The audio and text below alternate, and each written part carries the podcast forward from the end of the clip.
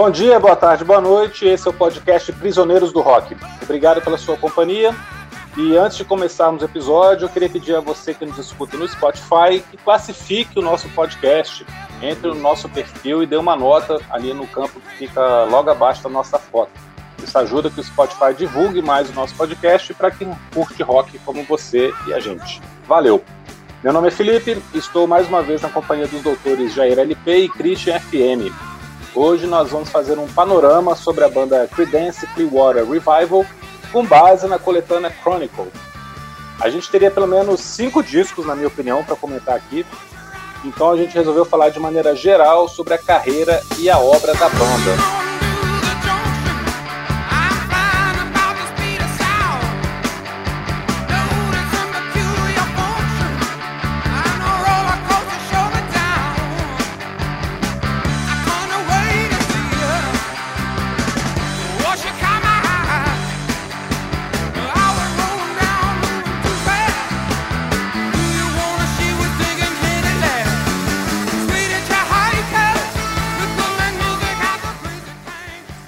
Muito bem, é verdade. A, a banda Destroyer Revival, uma banda californiana, né? Que, a, que a, o Creedence mesmo aparece é, no final da década de 60, mas a banda mesmo, os caras juntos já tocavam um certo tempo. Né, já tinham outros projetos e tal, sempre vinculados à música, né, menos interessantes, na minha opinião, a gente fala sobre isso em seguidinha, né, mas eles são considerados é, é, pais fundadores, digamos assim, do, do rock sulista, do country rock, né, fizeram gravações emblemáticas, né, que tocam em, em rádios aí de revival até hoje, como Who Stop the Rain e Have You Ever Seen the Rain, né, a chuva é um tema é, constante, né, nas letras da banda, né, mas o Felipe falou a coisa correta, muitos discos bons, né, muitos discos muito interessantes, com faixas muito legais, e é, que geraram coletâneas incríveis, né, cara? Coletâneas muito, muito boas. A gente vai falar sobre uma delas hoje. Eu posso falar que essa coletânea, para mim, cai naquela, é, naquela nossa classificação. Tipo, é, para mim, essa coletânea basta. Tudo bem que é, é uma coletânea que, por exemplo, tem sete músicas do mesmo disco, né? Uhum. Cosmos Factory Algo me diz que esse deve ser o disco fundamental da banda. Né? É, uma das músicas tem 11 minutos. Né? Então. Coisa boa. Mas é, é cover, é cover, é cover. É né? cover, é, exato. A maioria delas são musiquinhas de dois, três minutos. O Creedence é, era conhecido por fazer esse rock bem compacto, né? Um, arranjos é, mais sedimentados e não ficar esticando demais né, a música, ou grandes codas, ou muitos solos, né? É um, é um rock roots, é, ou seja, é uma banda que olhava para as raízes né, do, do rock and roll. É, talvez seja estranho a gente pensar nisso, né? Uma banda lá em 68 está olhando para as raízes do rock and roll. Pô, mas já tinha raiz, né? Já, já, sem dúvida, sem dúvida. 15 anos quase de, de rock, já era suficiente para você revisitar né, aquele momento é, e eles vão além, né? Eles não param em, é, em olhar apenas ali o rockabilly, né? Ou o que estava acontecendo nos anos 50, né? Tem muito blues, tem muito country, né? Muito, é, muito bluegrass, muito soul, né? Espalhado né? ao longo aí das 20 faixas. É, assim, para mim, essa coletânea é mais que suficiente. Eu acho que a grande maioria das pessoas não vai é, precisar mais do que isso, né, para para entender o que a banda fez, porque é, é, é um período até curto, né, de, é, de atividade da banda, né? O, o Mas são muito prolixos, né, Jair? Você tem é. né, três, só em 69 são três discos. Exato. É. Quem fez isso? Sei lá, o Frank Zappa só, talvez. Assim. É. né? Deve ter gravado meia dúzia. Green Day, Green Day. Green Day acho é, que tem três discos no mesmo ano. Mas é, é um, uma coletânea repleta de hits, né? É, cobre a carreira inteira, mas a carreira dos caras vai de 68 a 72, né? Aí é, é tranquilo montar uma coletânea, né? É, mesmo para uma banda prolífica, né? Como eles. Eu, eu nunca escutei um disco inteiro do, do Creedence. É... Recomendo, recomendo. Green é, River e o Cosmos. E o Cosmos, Factory. é, o Cosmos é muito bom. O Green River de 69, eu acho, e o Cosmos Factory de 70 são os melhores, na minha opinião. É, o Green River tem quatro músicas na, na coletânea. E o Cosmos Factory é metade da coletânea. Né? Uhum. É um terço, né? São sete músicas. Então. hum. Eu, digo, eu acho que o resto do Cosmo tá na coletânea Chronicle 2. Como é que você vai. Também o que, que você vai tirar aqui do é, Who Stopped the Rain? Né? Looking É. out my back door. Or I heard it through the grapevine. Né? Meio Pois é. isso, né? Não, não tem jeito, tudo tinha que entrar mesmo. Eu não sabia, mas claro, né? Dava para prever que esse cara já tinha uma carreira anterior, né? Esse negócio de os Gullywogs eu nunca tinha ouvido falar. Pois é, mas o Felipe tem informações anteriores aos Goliogs.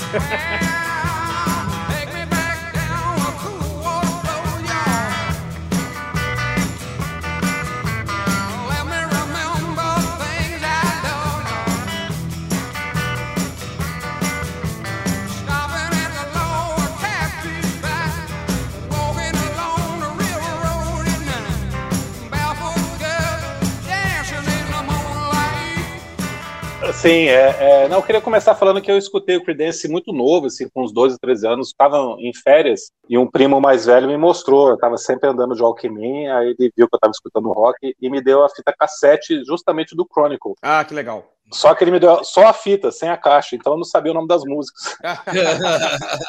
Demorei para poder descobrir o nome das músicas. E aí, mesmo sem ter muita referência ali, imediatamente eu fiz uma associação com a música do sul dos Estados Unidos. Uhum. Por causa de filme, até de desenho animado, assim, Família Buscapé, né? Uhum. E aí eu achei muito engraçado quando eu descobri que a banda era da Califórnia e que estava fazendo esse som no auge da psicodelia no final dos anos 60. Né? Achei É isso muito louco. Tidos até como, como um pouco retrôs, né? Assim, né? Mesmo. Total, total. A gente vai comentar Ah. isso aqui depois. Aham. Vou falar da- das músicas. E o Creedence tem uma origem muito parecida com o Oasis. Quer dizer, na verdade, o Oasis tem uma origem parecida com o Creedence. óbvio. Porque o irmão mais novo montou a primeira banda chamada Blue Velvet em 59, né? O John Fogerty tinha 15 anos, 14 anos. Montou uma banda já com o Doug Clifford e com o Stu Cook, Uhum. que continuariam com ele para sempre na banda até o final, né? Uhum. E aí chama o irmão mais velho, o Tom, que já tocava guitarra, que já tinha uma certa experiência, para trazer isso para a banda, né? Para a banda se tornar mais séria. Uhum. A diferença é que logo depois o irmão mais novo descobriu que ele era o verdadeiro gênio da família. Né? É verdade. Ele que era o cara sensacional ali. Não tem discussão, não tem discussão quanto a isso. E aí, ainda como Blue Velvets, eles assinam com a Fantasy Records, que era uma gravadora de jazz. Inclusive, era a gravadora do David Brubeck. Hum, Veja E aí, pra pensar assim, porra, por que, Que que os joia. caras assinaram com essa banda, né? Porque eles tinham uma pegada meio jazzista. aham. Inclusive, o. A banda era o- instrumental, era instrumental, né? É. Era instrumental e, o- e o, o Doug Clifford tocava piano Olha só. É, veja só. Aí- no começo. Aí depois que eles é, entraram na, na, na Fantasy, a Fantasy trocou o nome da banda sem eles saberem para Gollywogs, que é um personagem de um, de um livro infantil, Aham. muito engraçado, né? Escolhido esse nome, eles não sabiam, detestavam, mas estava em contrato. Eles lançaram alguns compactos, assim, alguns singles não fizeram muito sucesso. E aí o John e o Doug Clifford foram convocados para o exército. E a banda deu uma parada em 66. Quando eles saírem em 67, eles conseguem trocar o nome da banda, aí eles escolhem esse nome muito louco, né, que não faz o menor sentido. É. É, Creedence era um amigo deles, que era Creedence com, com um E só, né, Credence, não sei lá. Aham. Clearwater é o nome de uma cerveja, e o Revival porque eles estavam retornando, voltando a tocar depois que eles pararam por causa do exército. É, eu sempre achei que fosse quando era moleque, eu vi pela primeira vez, e também foi essa coletânea que fez muito sucesso no Brasil. Eu sempre achei que era um lugar, né?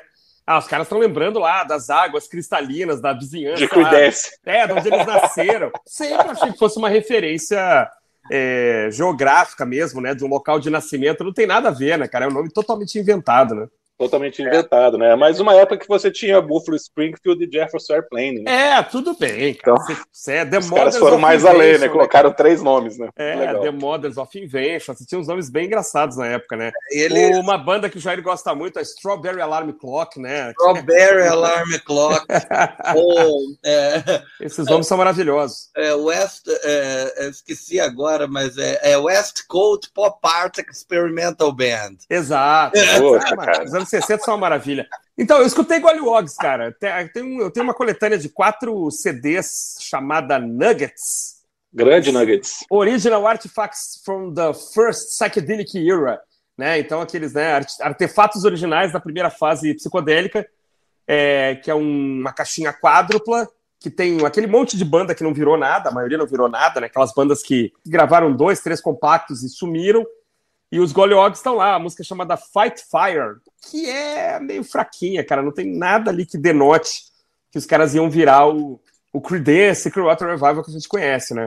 Mas essa mudança que eles têm quando eles voltam em 67 realmente é, é incrível, né? Porque Hum. aí eles não só pegam uma música que não tem nada a ver com eles, porque eles eram da Califórnia, né? esse, esse rock sulista ali, essa mistura com country, inclusive essa coisa do swamp rock, né? Que é um termo muito legal, essa música É. dos pântanos, É verdade. que quando você escuta, você vê que faz todo sentido, né? Imediatamente você vê lá a galera sentada Exato. na frente de um casebre ali, com os crocodilos passando ali no fundo. Matinho na boca. É, matinho na boca, né?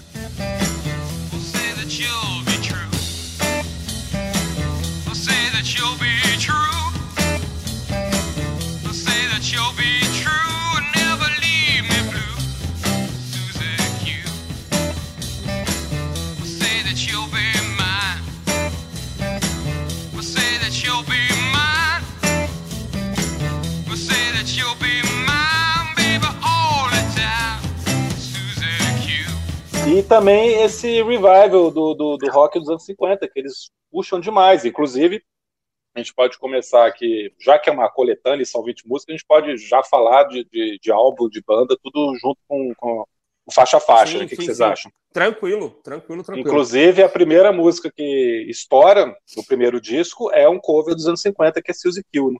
É, Aham. que os Rolling Stones já tinham lançado até, né, uma versão. A, a música é de um tal de Dale Hawkins, né? É. É, Que é um cara famoso. eu, eu não conhecia a versão, né? Fui ouvir hoje. É divertido é, ver como é que a música evolui. É, Você você escuta o riff de guitarra, né? Aquele tan, tan, tan, tan, tan, tan, Aham. é, o, o clássico. Aí eu fui ouvir a dos Rolling Stones. Aí o Keith Richards já colocou umas notinhas a mais. É, é É, verdade. já, né, já não era mais só tan, tan, não, já era tan, tan, daram, daram, já, já tinha uma brincadeira. Aí É quando já vai para a versão do Creedence, aí é o riff completo, né? Uhum. o riff completo da, da, da versão. É, e o single é bem, bem divertido, né? Que a, a versão no disco é muito é, é curtinha, né? No, é, no Chronicle, né? Ela tem quatro, quatro minutos e pouquinho. Só que no single tem é, Suzy Kill parte 2, né? É, é, é. Não, curtinho assim, né? Eles já dobraram o original, né? Exato. O original tinha dois minutinhos, né? Bem coisa da época. e aí tinha tipo um solinho, né? Final de mais uns é, quatro minutos do, do outro lado do single, né? É, o É, são oito minutos no single, né? É, começa com dois covers, né? Que estão Suzy Kill e I Put a Spell on, You, que é clássico lá daquele Screaming Jay Hawkins, né, cara? Que talvez o primeiro cara a incorporar elementos teatrais, né, na sua apresentação, né? Um cara que se pintava, botava uns ossos no pescoço, né? Meio macabro, assim, um cara muito interessante e que tinha essa, esse o grande sucesso dele, né? É, I Put a Spell on You. E, E que teve uma versão maravilhosa que concorre com essa aqui como versão definitiva da Nina Simone. Ah, em é verdade. 65. Cara, é, é inacreditável, assim, uma banda iniciante, pessoal com 20 e poucos anos, entregar essa versão aqui, o jeito que o, que o John Fogerty canta. É, aqui tá Inacreditável, aparecendo, tá aparecendo a genialidade do, do Fogerty, né? Assim, que era o grande É, cara ele da ainda banda. não era um grande Não. compositor nesse primeiro disco, mas É. pô, já mostra que canta pra caramba, inclusive ele é um vocalista fantástico. é, poderoso, né? É, o irmão, o irmão deu uma entrevista uma vez falando isso, de que não, eu, eu sabia cantar, mas o, o John ele tinha vibe, É, é verdade. É, ele tinha energia, né? Tinha um mojo, né, para cantar. Ele, ele realmente, o John é um ótimo vocalista, né? Na- Não, e o cara, assim, multi-instrumentista, né? A vai chegar lá na, na- numa, tem uma faixa que é bom destacar a proficiência dele em vários instrumentos musicais, né, cara? Ah, O do primeiro disco, eu acho, assim, particularmente, não tem muito mais o que tirar, não, viu? Não, não, É, não. né, O disco é. Eu acho que é a melhor capa É, muito legal. Mas realmente os covers são a melhor coisa do disco. Pois é, mas é uma capa psicodélica, né? Para uma banda que É, não fazia um som tão psicodélico. Não, não é verdade. Coisas de Isso é muito gravadora. interessante, né? É, coisas de gravadora, né? A letra, né? A letra, o tipo da fonte, né? É, 68, né, gente? Também. né? Isso acaba em seguida, né, cara? Isso já acaba nos próximos É. discos. É, é capa, tanto Bayou Country quanto Green River, as capas são swamp, né, cara? 100% assim, swamp, né? É, Mas aí assim, no, no, no Bayou Country, que é o segundo disco, cara, eu queria destacar duas coisas assim. Só tem Proud Mary aqui. Eu É acho uma injustiça, porque eu acho que Born in the Bayou é uma ótima música. é maravilhosa. Poderia, poderia estar aqui. Eu tiraria, sei lá, Down the Corner, por exemplo. Eu Aham. trocaria por, por Born in the Bayou. É, e o Eu acho uma de- música poderosa, cara. É uma É, música é. intensa pra caramba, assim. É verdade. E o cover de. Muito à frente do tempo, cara, do É. que estava se fazendo na época. assim. Ou então já muito conectado, né? Se tu pensar bem, tá muito conectado com todas as loucuras do final dos anos 60. É verdade.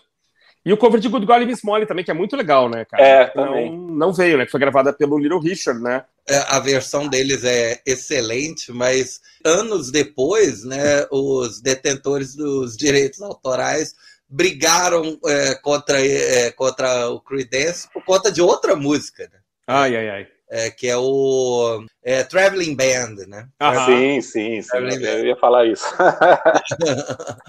É, É que muito, muito parecida, né? é muito parecida. Talvez não tenha entrado porque entrou, né? No final. É. Mas a outra coisa que eu queria falar é que Proud Mary é, inicia a fórmula que o Creedence tem de fazer várias músicas que, que seguem uma mesma linha, né?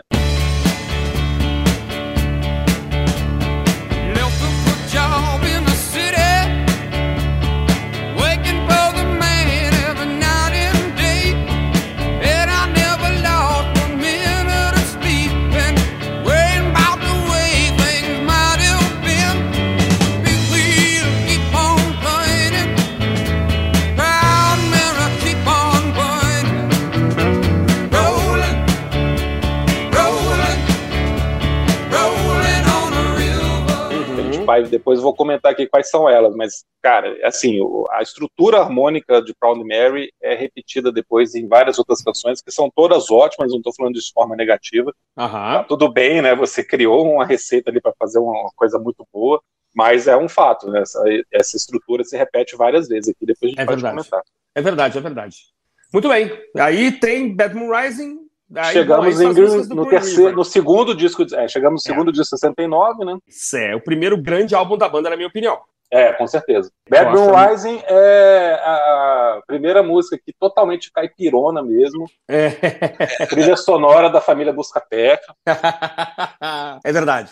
É, eu, Eu, gosto, gosto muito. muito. Eu gosto muito. É, esse disco tem coisas maravilhosas, né? Green River acho muito bom. Tombstone Shadow é poderosíssima.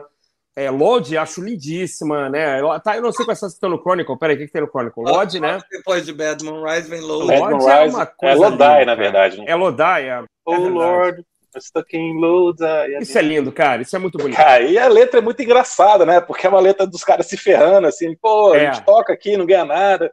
Se eu ganhasse É um centavo por cada vez que eu toco uma música que eu tava rico. É Mas verdade. é engraçado, cara. Ele É canta até de um jeito meio né? triste, mas é engraçado, cara. É. Eu adoro Eu essa gosto música. muito. Boa. Green River e Commotion também são muito boas. Eu lamento que não tenha vindo, cara, uma música que eu acho muito, muito boa, que é Sinister Purpose, do disco Green River, que eu. E The Night Time is the Right Time, não, é outro cover, né? É, mas, Mas é um blusão muito bacana. O, o que eu tenho, é, eu tenho a sensação de que esse disco ele foi pensado mais em cima dos singles mesmo, né, que das músicas dos discos. Por exemplo, Bad Moon Rising, o lado B dela no single é Low Die. E Green River, o lado B é Commotion. Porque logo que o Creedence acabou, né, é, instantaneamente a gravadora lançou uma coletânea. É, a, a gravadora lançou em 72, no ano né, que eles acabaram, eles lançaram o Creedence Gold, né? É verdade. E depois, é, e depois, em 73, teve o More Credence Gold. Puxa, ma- mais ouro, né? É, mas, é, e uma das críticas né, é, a essas coletâneas é que elas deixavam coisas assim de fora é, que é, eram hits, né? Que tinham chegado a, a bons lugares na parada, como Uhum. Green River, Traveling Band, Someday. Never Comes, né? Então tem uma preocupação muito grande de ter realmente o best of the best aqui, mas em termos do que é conhecido, não Aham. é, do que é, foi lançado como single mesmo, Uhum. porque já tinha sido investido dinheiro para tocar. Uhum. Então, agora era You're gonna reap what you saw, né? Cara, eu queria fazer um comentário aqui. O que, que é Commotion, cara? Que loucura que é essa música, né? É. Um rockabilly, assim, rockabilly sobre drogas, um rockabilly acelerado. É muito divertida essa música, cara. É, eu acho É uma mistura jovens- de retrô com, com rock É. que faria, se faria nos anos 70. É muito legal. É, Funciona bem demais. Eu acho que os jovens aí dos Stray Cats, os jovens do The Cramps, sei lá, escutaram isso, cara. Eu- eu É, exatamente, né? O o que, que é revisitar o rockabilly e fazer uma coisa que soava moderna, né? disso, cara. É, É muito dúvida. legal, né? Sem dúvida, sem dúvida. Uma puta música. E aí pulamos pro, pro William the Poor terceiro Boys. disco de 69, que tem uma história muito legal esse nome, né? Que ele, o, o John Fogerty falou que tava, viu um cartaz do Winnie the Pooh, que é o ursinho Pooh, Ah, ursinho sim. Puff, quando a gente era criança, né? Uhum. E na cabeça dele ele, ele mudou para William the Poor. E aí, aí depois ele colocou o nome do disco Willie and the Poor Boys. A Cria essa banda capa, fictícia, a né? melhor capa disparado, né? Você acha? Eu acho. Tu não acha, não? Por Boys. Acho essa capa linda. Ah, eu gosto da capa do Green River. Né? Não, é linda também. É, não sei, cara. Tá bom, é uma capa Eu gosto. também, porque eles estão é, eles estão na frente de um mercado, né? Um, um mercado Sim. de carne, uma coisa assim. Tá, tá posando de banda de rua, né? Banda de É, jug band, né? O, o baterista tá com uma tábua, um washboard ali, né? Eu acho É. essa, é, essa imagem, assim. E aí tem, um, tem umas crianças olhando e não entendendo nada. É, eu acho legal. É, o- algo que me dá a seguinte sensação: essas crianças realmente apareceram ali e não estavam entendendo nada. É, a capa Cara, e os caras realmente estavam tocando, né? É, tem uma espontaneidade que eu acho muito legal, assim. A, a capa né, do Green River é, é- é posada, né? Os caras estão posando mesmo pra foto e tal. Essa foto do, do William the Poor Boys tem uma casualidade, assim, que eu acho muito bacana. Assim, que eu acho que parece- É, é, pelo, pelo que eu li, eles queriam fazer meio que um. ah, não dá para dizer um esquema Bowie, porque o Bowie ainda tinha nem inventado isso, né? Mas Ah, a ideia era eles meio que assumirem o papel da banda, né? O Aham. É, Sgt. Peppers, né? Sgt. é, Sgt. Peppers. Pepper tinha feito isso, é. mas acabou não indo para frente, né? O, o conceito. Vocês devem ter percebido. Isso não vai dar certo em show, né? É, eles brincam um pouquinho com isso nas letras, assim, desse disco. né? É, vem duas faixas, né? Da On The Corner, que é sensacional. Que é um, eles pulam pro Caribe, né, cara? Que se você É. acha que tá ouvindo um calypso ali, é muito engraçado, né? É. Ela é bem diferente mesmo, né? Do, do resto. E, e o lado B do single, que é Fortunate Son, que, Que é um musicão, cara. Pra mim, é a melhor música da banda.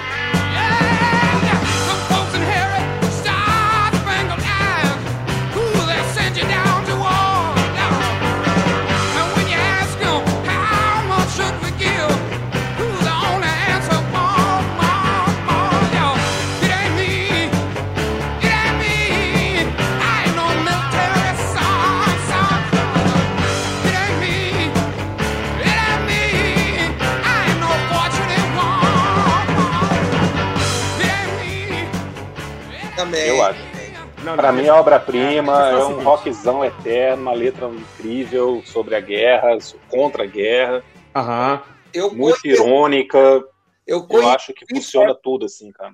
é, eu conheci Fortunate Son na primeira vez que eu ouvi e prestei atenção é na, na cena de Forrest Gump, que ele tá Sim, chegando de é, helicóptero no, é, no Vietnã, né? E aí é, começa né, o, o riff, que é fantástico, né? Down, down, down, né? É, é. Com oito notas ali, super simples de fazer, né? Só que ninguém tinha feito, né? É. Mas sabe, essa história de melhor música, viu? Eu queria só dizer que pra mim, assim, qualquer música dessa coletânea ela disputa o terceiro lugar. Porque assim, é, Have You Ever Seen the Rain e, e Who Stop the Rain são tão, é, tão acima do normal pra mim que qualquer música É, disputa o terceiro lugar. assim, né? Também é aquela coisa, né? Pô, são as duas que tocam pra caramba. Já eu acho sensacionais, né? Mas eu acho que essa é a música definitiva, assim. Tá. É a música que vai pra sempre vai, vai tocar. Qualquer filme de guerra eles vão colocar sem produção. Envelheceu melhor que, as, que os dois super hits, né? Justamente porque toca menos, né? E, aquela aí nós né? chegamos na, na quase cover, né? que puta, é totalmente impressionante. assim. Toda a estrutura. A gente tá fazendo essa série de discos dos anos 50, Uhum. então a gente tá escutando muito essas músicas, né? E você vê, cara, tudo que os caras faziam lá, É eles verdade. repetiram aqui. É verdade, Aqui é não verdade. tem aquela coisa de Comocho que tá falando antes de ter atualizado, né? Aqui eles fizeram uma música anos 50 mesmo, né? É verdade, é verdade. E é engraçado que é o lado A de Who Stop the Rain, né? Que eu, que eu particularmente Eu acho que é um, é um duplo a lado Pode A, ser um na duplo verdade. A. Pode ser, pode Eu ser, acho pode que ser. é. É. Eles, eles lançaram. é, na verdade, foi tudo duplo lado. A. É, é duplo lado A. é. O, a- o, próprio, o próprio single de Willie and the Poor, né? Que é o Down, Down on the Corner e Fortunate Son, é. Pô, não, não dá pra dizer que Fortunate Son é o, é o lado B, pelo amor de Deus. É. É, só explicar aí para quem tá escutando, né? Quando a gente fala de duplo lado A, é que a- o disco era mandado para as rádios para ser divulgado com igual importância. né? Exato. Porque normalmente você manda, divulgue o lado A e o B se você quiser der, depois e tal, é. se der e tal. Nesse caso, você fala, ó, as duas músicas têm a mesma importância e toque as duas. Aham. É. E aí, só lembrar que a gente já tá em músicas do disco Cosmos Factory, que é o primeiro Isso, é. disco de 1970. Que eles gravam É, dois discos em 70 também, né? Com- com Que é o único, é o disco que a gente poderia ter separado para falar só dele, se fosse para falar de um disco só, Poderia, né? Mas a poderia. única quantidade de música boa que ficaria de fora. É verdade, é verdade. É, novamente a gravadora a gravadora faz uma capa com uma, uma fonte meio psicodélica Pois né? é. Ah, essa capa é horrorosa. Horrorosa, horrorosa. cara numa, numa É, bicicleta parece uma oficina, né, cara? É um troço esquisito demais.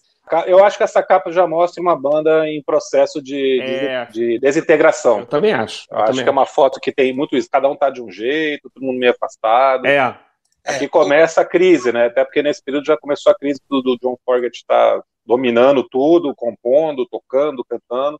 é E verdade. começa a inveja, né? Que eu acho que aquela história assim de banda formada por amigos de adolescência, É. né? Todo mundo fica romantizando. Ah, muito legal, né? Pô, galera é super amiga vai dar certo, né? Pô, você monta uma banda com seus amigos, você perde a banda e os amigos, né? É. E no caso aqui, o irmão, né? Porque eles pararam de se falar até o cara morrer. Até o Não, nunca mais. Inclusive, não, É. não retomaram a- o contato mesmo com o Tom à beira da morte, né? e na capa já temos o John Fogerty com a, a camiseta caipira que ele quadriculada que ele usaria desde então né? Até hoje, até hoje ele é. Mas eu, eu gosto desse disco, cara. Eu acho que ele tem. é, essa cover de é, Grapevine, que o pessoal reclama, que tem 11 minutos, eu acho maravilhosa, solos maravilhosos. Escuto ela com uma alegria, né? Ó, Ela- Não, não, peraí, vamos vamos seguir a O ordem. Cadê? Tinha uma ordem? Pulei a ordem. O que, que eu É, mas- Boa cara. mas- Traveling Band, a gente já comentou, que é quase um Tá. cover do Chuck Berry, e aí chegamos, e aí chegamos No em Who Stop the Rain. Stop the Rain, cara. Que coisa linda, cara. Stop the Rain. Eu adoro, que cara. falar de Who Stop the Rain, né? É, uma das, é a segunda melhor música da banda, música linda, um riff simplérrimo, né? Um vocal bacana, vocais de apoio muito legais, isso é bom falar, né? Vocais de apoio muito bem colocados. A música dura o que ela tem Curtinha e- curtinha, perfeita, cara, né? e você termina e coloca de novo, cara, não tem como. Ninguém ouve essa música uma vez só, cara. Não tem, você morreu, sei lá. Você, no meio da música, você morreu. Você não tem como você parar e, ah, tô- não quero ver isso nunca mais, cara. A música captura você desde o primeiro riff ali em Sol Maior. Ela te pega e tu vai, cara. Tu vai com ela o resto da vida. Tem sido com- assim, tem sido comigo. Ah, não. E eu tenho um carinho muito grande, porque a gente gravou essa música também, né? É verdade. Já comentou outras que a gente gravou aqui, essa também ficou muito bacana, eu tenho um carinho enorme por essa música. Heard the singers play. How we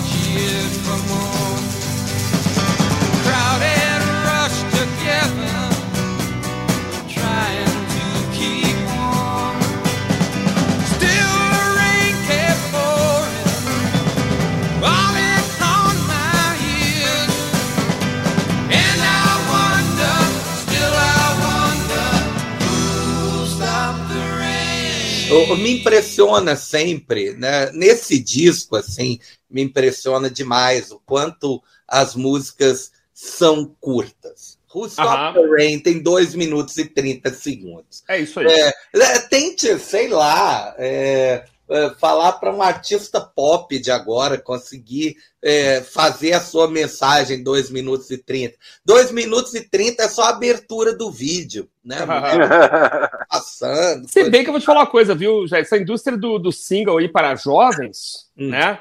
Essas bandas que estão gravando só pra gente nova, é, a gente tá vivendo uma fase, eu acho, assim, do neo, neo single, né? Dos anos 50, 60, né? É, E o refrão entra com 15 segundos de música. Senão o jovem muda, né? a música começa com o refrão, né? É, exatamente. Não tem. A É. música começa com o refrão, termina com o refrão, não tem nada, nada quase nada no meio disso, né? Algo, algo como Don't Stop Believing jamais poderia existir. Não, jeito cara, nenhum, o or cara. Without You. O cara leva 3 minutos e 30 segundos antes de finalmente cantar o refrão. É verdade. Ué, With or Without, né? Aquela introdução tem o quê? Um minuto e meio, dois? Ah, Não, tem- e tem outra coisa, né, cara? Se você é, se você pular a música antes de 30 segundos, o Spotify não paga. Então você tem que segurar o ouvinte no É. começo mesmo, cara. É isso aí. Se você É fizer uma introdução longa, caralho, que coisa chata, já pula. Quer dizer, o Creedence faria muito sucesso hoje, cara, porque as músicas têm, É. tirando algumas aí, né, que vão muito longe, como Grapevine e tal, algumas, né, são... Ah, já tem o refrão, cara. É, vê com quanto tempo entra o refrão de Who Stop the Rain, cara? É 30 Ah, segundos. 30, 30 segundos. 30 É, segundos. e é um refrão grudento, né? Eu acho muito bonitinho. Uma pérola pop mesmo, né? Uma das melhores coisas que a banda produziu. É, é deliciosa. É, vi- vira meio que a marca registrada, né? Da, da banda. Junto com o Red Então, Everson aí the Rain, eu, tava- eu- eu falei no começo, né? Proud Mary, Lodi e Who Stop the Rain tem essa mesma estrutura, cara. Se você Uhum. for escutar, elas são todas muito parecidas. É Inclusive, verdade. progressão de acordes, linha de baixo, elas são todas dentro dessa receita. Muitas vezes seguem uma sequência é, quase clássica de blues, né? Aí vem três, três faixas que eu particularmente acho as mais esquecíveis do, da coletânea. É mesmo, cara. É, eu acho Around the Up Around the Band uma música de hard rock, cara. Olha só, cara. Totalmente enquadrada ali no que se faria logo depois, ali no começo dos anos 70. É, não, é legal, é muito legal, mas não, não, não chega a ser um clássico, assim, não chega a ser um... Não, não é um clássico, mas eu acho muito legal essa mudança da sonoridade que, que eles começam a fazer É. a partir daqui, que se repete depois em outras músicas. Uhum. Eu acho muito hard rock, cara. Você, pô, você mexeu um pouquinho nesse arranjo aqui, você poderia colocar É. uma música de Purple tranquilamente. Olha, é verdade, é verdade, verdade, verdade, realmente. É. Mas é, é, acho assim, não sei, não, não, não, não me lembro muito bem. Assim, não, não- são músicas que ficaram na minha memória. Eu tive que ouvir de novo agora e tal. Mas são muito boas. Ah, Run Through the Jungle segue a mesma linha de Suzy Q, né? Tem uma, tem uma, Sim. uma levada meio, meio parecida, né? Run Through the Jungle, um, um blues meio psicodélico até. E Aham. tem uma história muito legal, né? Porque tem essa música foi o motivo do, do a briga do John Fogerty com a gravadora em 84. Ah, ele lançou, foi acusado de autoplágio, é isso? É, né? Exatamente, é, ele gravou The Old Man Down the Road e a gravadora falou que era muito parecida com, com essa música. Ele Ele não, cara, você tá... plagiado ele mesmo. E processou, cara. Eu acho que eles ganharam, cara. Acho que eles E ganharam. ganharam. Processou Uhum. e ganhou, cara. Uhum. Não, você tá se copiando, a gente quer músicas originais. É, eu não sei se era uma gravadora diferente, ele tava gravando. era- por- era. era a mesma, né? É porque a Fantasy tinha direito sobre a música ainda. Ah, então tá. processou ele. Ah, Cara, foi um dos, é um dos primeiros casos de autoplágio na história da. É, da você tem aquela história, você tem aquela história do Niang que foi processado porque não parecia Niang, e aqui ele foi processado porque ele parecia demais ele mesmo, cara. É.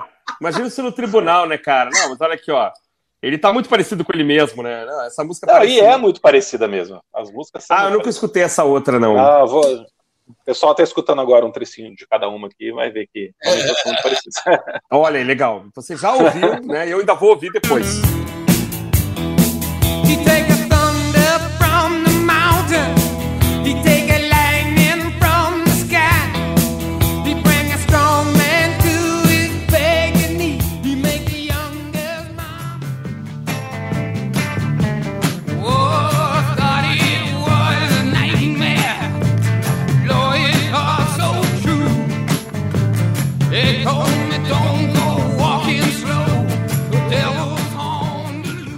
Legal. Ainda tem mais coisa do Cosmos, Cosmos Factory Looking Out My Back Door. tem. Que é outra família busca-pé, né, cara? É, Outro né? countryzão total. que vocês acham da, da baladona que Ah, eu, te- eu tenho uma opinião. Long as I Can See the Light? Eu tenho uma opinião um pouco mais longa a respeito dela, cara. Se o Jair quiser falar primeiro, fica à vontade.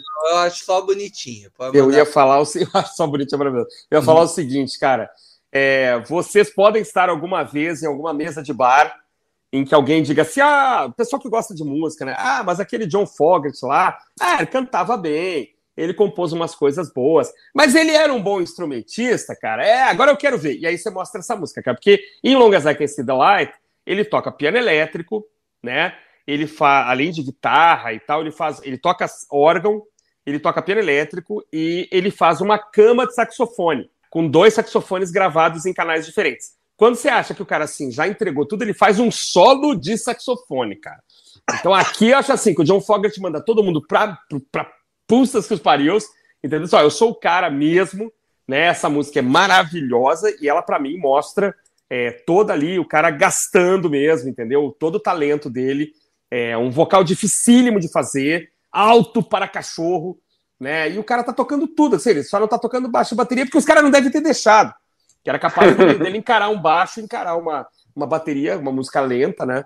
Então aqui eu acho a genialidade do, do John Fogerty pode ser é, cravada, assim, numa eventual discussão com essa música. É a minha opinião sobre Longas Can See the Light, que pra mim é é uma faixa absolutamente maravilhosa. Eu acho maravilhosa também. Tem elementos de soul, de gospel, É. de blues aqui, tudo junto, cara. Porra, ele dá um show, realmente. E canta muito aqui, né, cara? Se você tem alguma dúvida que ele canta bem. Exatamente, exatamente. Eu É. acho que nas baladas, nessa e na última, que a gente vai comentar depois, ele mostra que ele é um vocalista super versátil. É.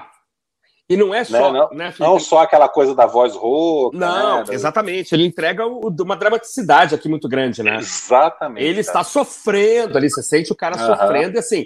E o cara tocando vários instrumentos, eu acho isso muito legal. Então, pra mim, uma, das, uma faixa top 5 assim, do Creedence é Long as I Can See the Light. Muito bem. E agora a gente chega no cover melhor que o original? Ah, Ah, cara. peraí, melhor que Não. qual original? Pois é, eu ia falar isso. Essa música não é do Marvin Gaye, né? Ficou muito Não é famosa a Marvin história de que essa música é do Marvin Gaye, mas ela foi gravada primeiro pela Gladys Knight. Uhum. É de, de é compositor, é de compositores, aqueles compositores contratados, né, da Motown, Isso.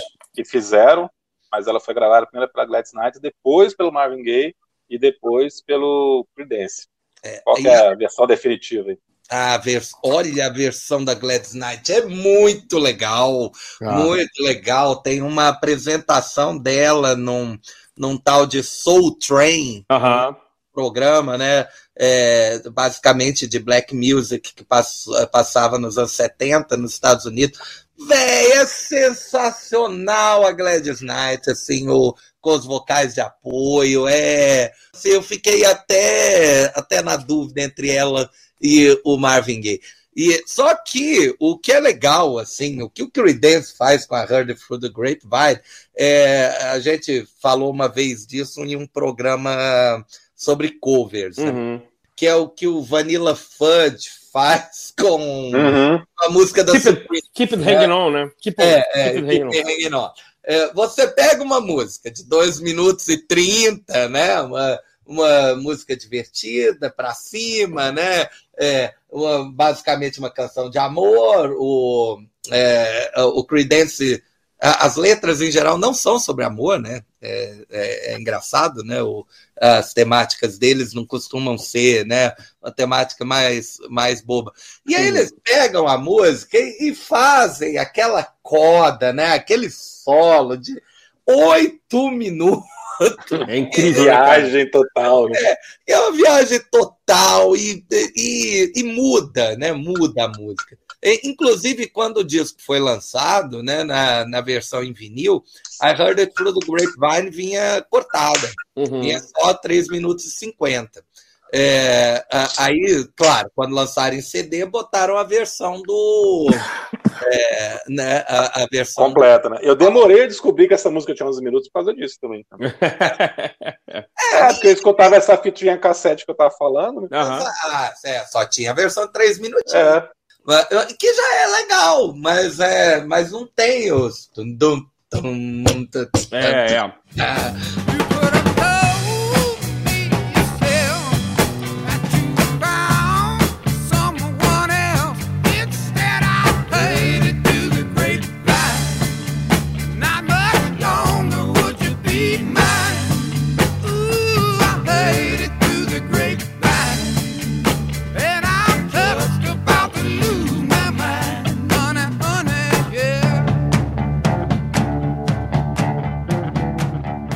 Assim, horas de diversão. É o esquema Light My Fire, né? O, esquema Inagada da Vida. Né? Ali os caras mostram que sabem, né? Que estão nos anos, que estavam nos anos 60 e 70, né? De que é, a gente sabe que é bom viajar também, galera. Isso devia ser muito bom em show. Imagina uma música dessas, 15 minutos de I Heard It Through the Grapevine. Porque é muito hipnotizante essa levada, né? Exato, É verdade. Exato, um riff simples, né? Dum, dum, dum, Cara, respondendo na pergunta, respondendo a pergunta do Felipe, é a versão do Creedence é a melhor para ouvir de manhã e a versão do Marvin Gaye é a melhor para ouvir à noite. Ou ao contrário, eu acho que é o contrário, cara. Tá Eu acho que é contrário, contrário. cara? Não. É, você tem que escutar essa noite já, doidaços. Não, eu penso nela para para Essa acordar assim. Essa coletânea do Creedence, ela é bem versátil. Ela é, ela é boa para dirigir, ela é boa para ouvir baixinho, ela é boa para o amor. Essa é uma coletânea boa demais. Cara, esse disco é perfeito, né? É, A é coletânea é uma das melhores de todos os tempos de É coletânea. porque o aqui a gente tem o rock mesmo, né? Na Cru, né? essência pura. É, o, é, é, é rock é, na, definição do que você chama de rock. Um, um classic rock que anterior a Led Zeppelin, né? É, Sem, sem, os, sem toda a, a virtuose né, que viria depois. É bom demais. ó. E é, É. muito legal, né, Jair? Porque a gente tá pegando o final dos anos 60 que todo mundo tá experimentando, né? E É. eles vão e fazem esse som aqui, baseado no rockabilly, essa coisa do country rock. Back E de uma forma muito sincera, muito básica e muito sincera, né, cara? E, É verdade. E, porra, e com melodias muito grudentas, um vocal muito bom, Sim, músicas curtas, como a gente falou várias vezes aqui. é, é Realmente é isso que você falou, é, é muito rock and roll mesmo, assim, na essência, né?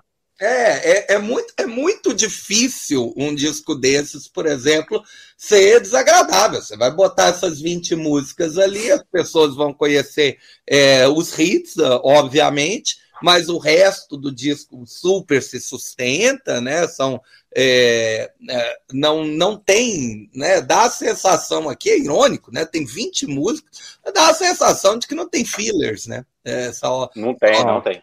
não tem, não tem uma música que, ah, não, é, podia deixar sem. Não, é, tudo é muito bom mesmo.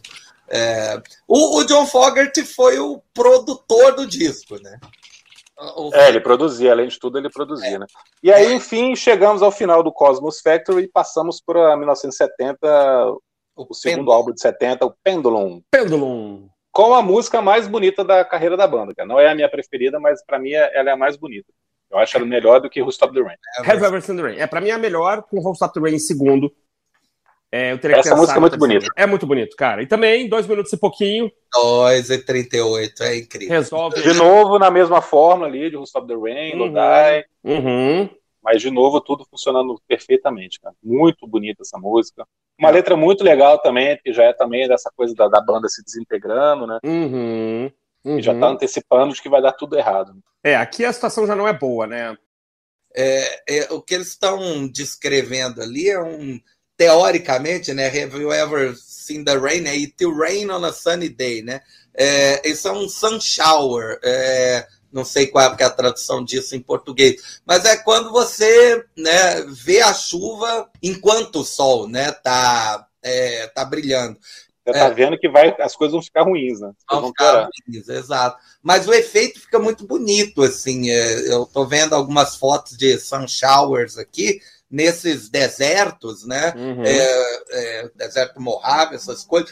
É, você, às vezes, consegue ver tão ao longe que você vê a chuva, né? Aquela clássica chuva caindo mesmo, né? A uma certa distância de você, mas você vê o sol brilhando lá atrás, né? Uhum. atrás do, né? É, atrás dessa chuva caindo. Então o efeito realmente fica muito bonito. Então tem essa, tem essa citação ao fenômeno atmosférico, mas claro, é uma- aí é uma música sobre relacionamento, relacionamento ou de pessoas ou da banda, né? E é, é outro absoluto, absoluto clássico mesmo. É difícil até, né, falar falar com isenção dessas músicas. É.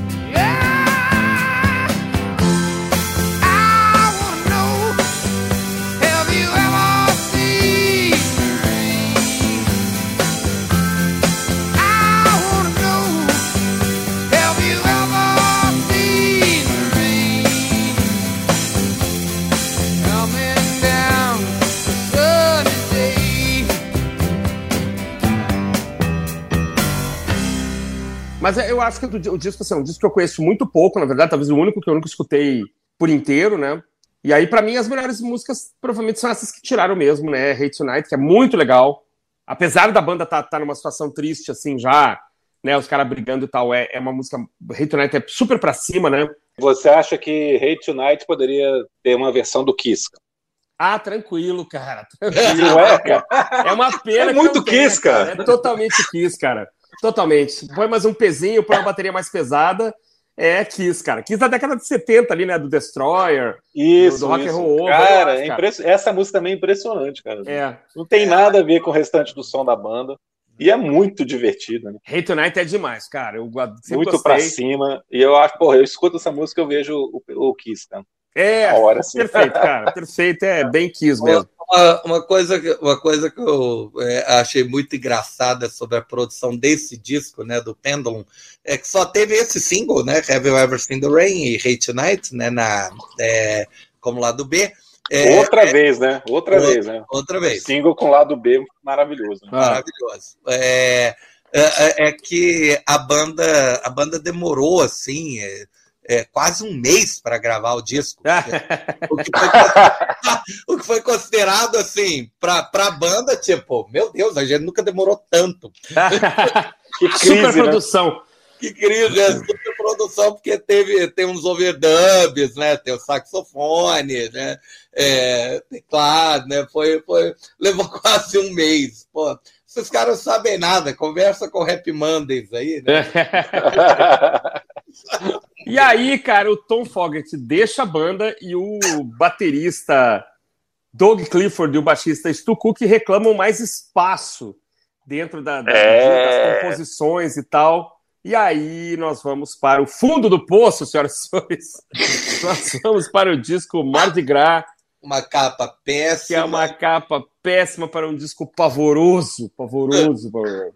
Cara, eu acho que o, o John Fogerty aqui ele toma a melhor decisão possível naquele momento e ao mesmo tempo a pior, né? Porque ele Ah. dá o espaço que os dois pediram e isso fica claro que eles não tinham a mesma qualidade musical para segurar a onda não tinham.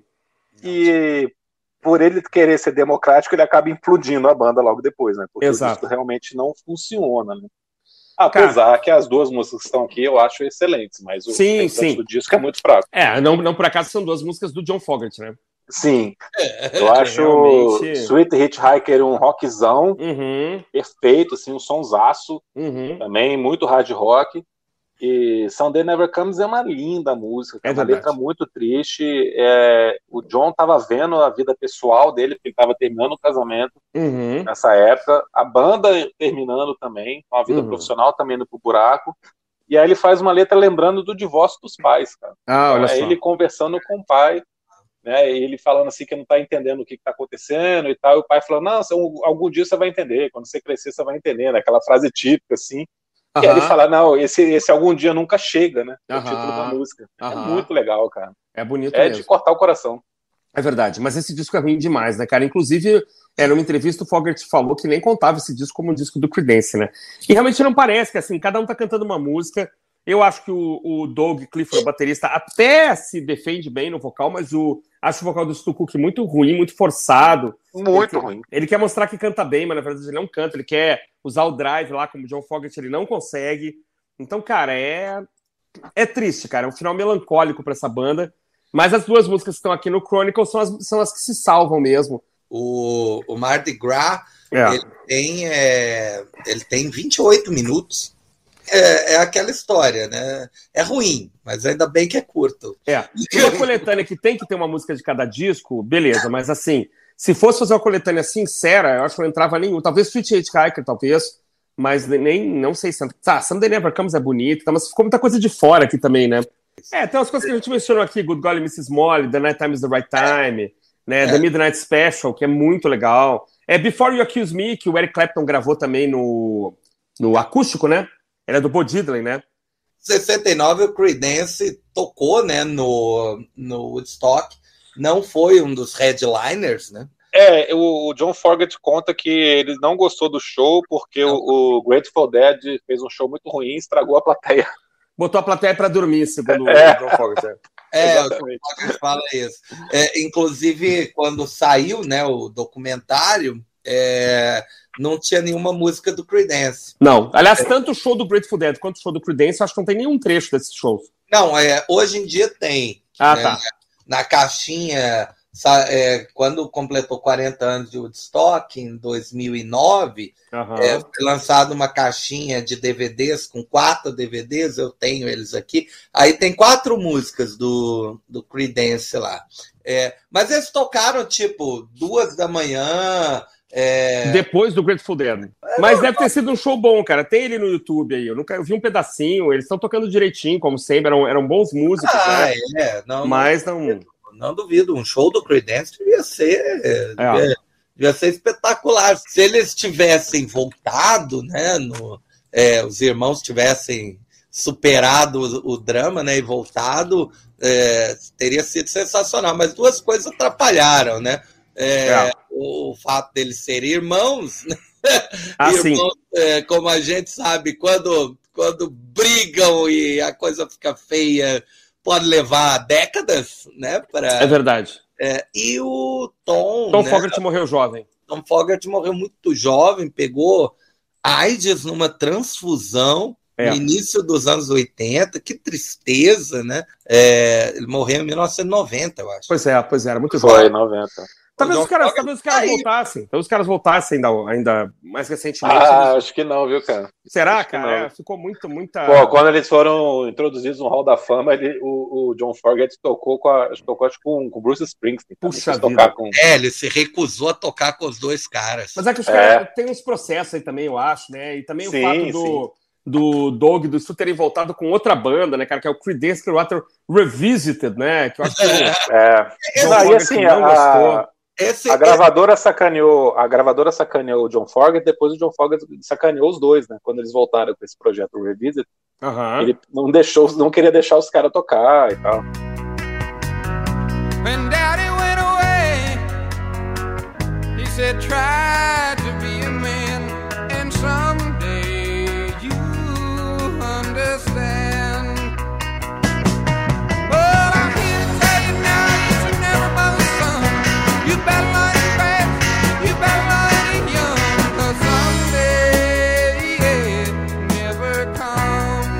Mas então, cara, pra gente finalizar aqui, só que eu tava falando antes, o, Bayou Country, o Green- River e William and the Poor Boys chegaram ao sétimo, primeiro e terceiro lugar, respectivamente, da Olha Billboard. aí, olha aí. Ou seja, você lançou três discos no mesmo ano, os três ficaram super bem na parada Uhum. e venderam dois, três e dois milhões. Olha aí, cara, excelente. Isso antes do Cosmos Factory, que foi o maior sucesso da banda, Sim. que chegou em primeiro lugar no mundo todo, vendeu mais de 4 milhões. Ou seja, os caras eram bons pra caramba. Né? Sem dúvida, cara, sem dúvida. Eles eram, é, além deles serem muito bons, eles representavam é, meio que um esquema dessa americana, né? Aham. Eles Total. eram a cara de uma banda de rock realmente de raiz norte-americana, né? É, incorporavam todos esses elementos, né, de, né, da, da cultura anterior, do blues, do, Uhum. Soul, do, né, do rockabilly, do classic, do, do rock, né, do rock and roll dos anos 70, eh, 60, Uhum. desculpa, 50. É, então, é, não só os caras eram muito bons, né, estavam no momento certo mesmo, né, para as pessoas gostarem. Mas, mas é engraçado pensar nesses caras no Woodstock, né? É engraçado pensar em hippie ouvindo o Creedence Clearwater É Revival. verdade, é verdade, é verdade. É, mas é sem dúvida uma das grandes bandas do período, né, do, dos Estados Unidos. Mesmo dentro da, daquela invasão do rock inglês ali dos anos 60, os caras estavam mostrando assim de que não, o rock é daqui, gente, né? Esses, é, esses ingleses aí é que copiaram a gente, mas o rock é nosso, né? É, essa coletânea ela foi inclusive tão relevante que na, naquelas listas da de melhores discos de todos os tempos, na primeira versão, é, ali do início dos anos 2000, é, essa coletânea estava ali, estava tipo em 50 lugar. Não, e essa coletânea ficou 500 semanas na Billboard. cara. Isso Exato, também é impressionante. Né? Pois é, pois é, pois é. impressionante. Qualquer loja de discos no Brasil Começo Tem da década de 80, Mesbla, lojas brasileiras, sei lá, Renner. Coletânea. Essa coletânea tava lá. Você ia, eu não comprava porque era caro, mas estava lá, sempre à disposição. duplo, né? E Era sempre esse nome, né, que chamava atenção por ser um nome longo, né, um nome grande de banda. O nome oficial da coletânea, né, é, é Chronicle the 20 Greatest Hits. É. Mas se você olhar direitinho a capa, tá escrito assim: Creedence Clearwater Revival, logo embaixo, featuring John Fogerty. É, isso mesmo. E aí o nome Chronicle, né? Era o nome da banda, era o dono da banda, cara, o dono da banda. Foi como se a gravadora assim, tivesse falando, não, é com ele ainda, tá, cara? Isso aqui é um disco com ele, né? Pode comprar que é as músicas dele. É muito querer vender mesmo. Isso é normal na época.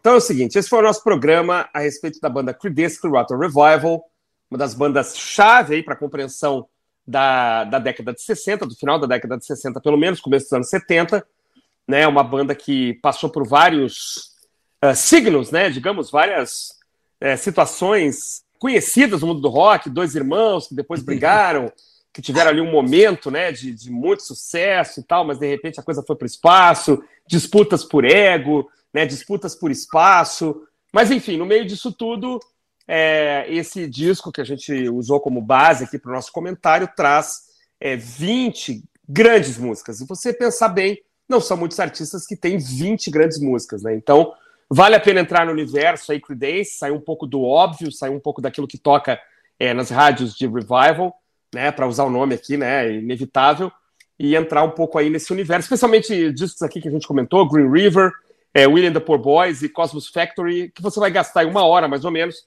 um pouquinho mais, e vai matar.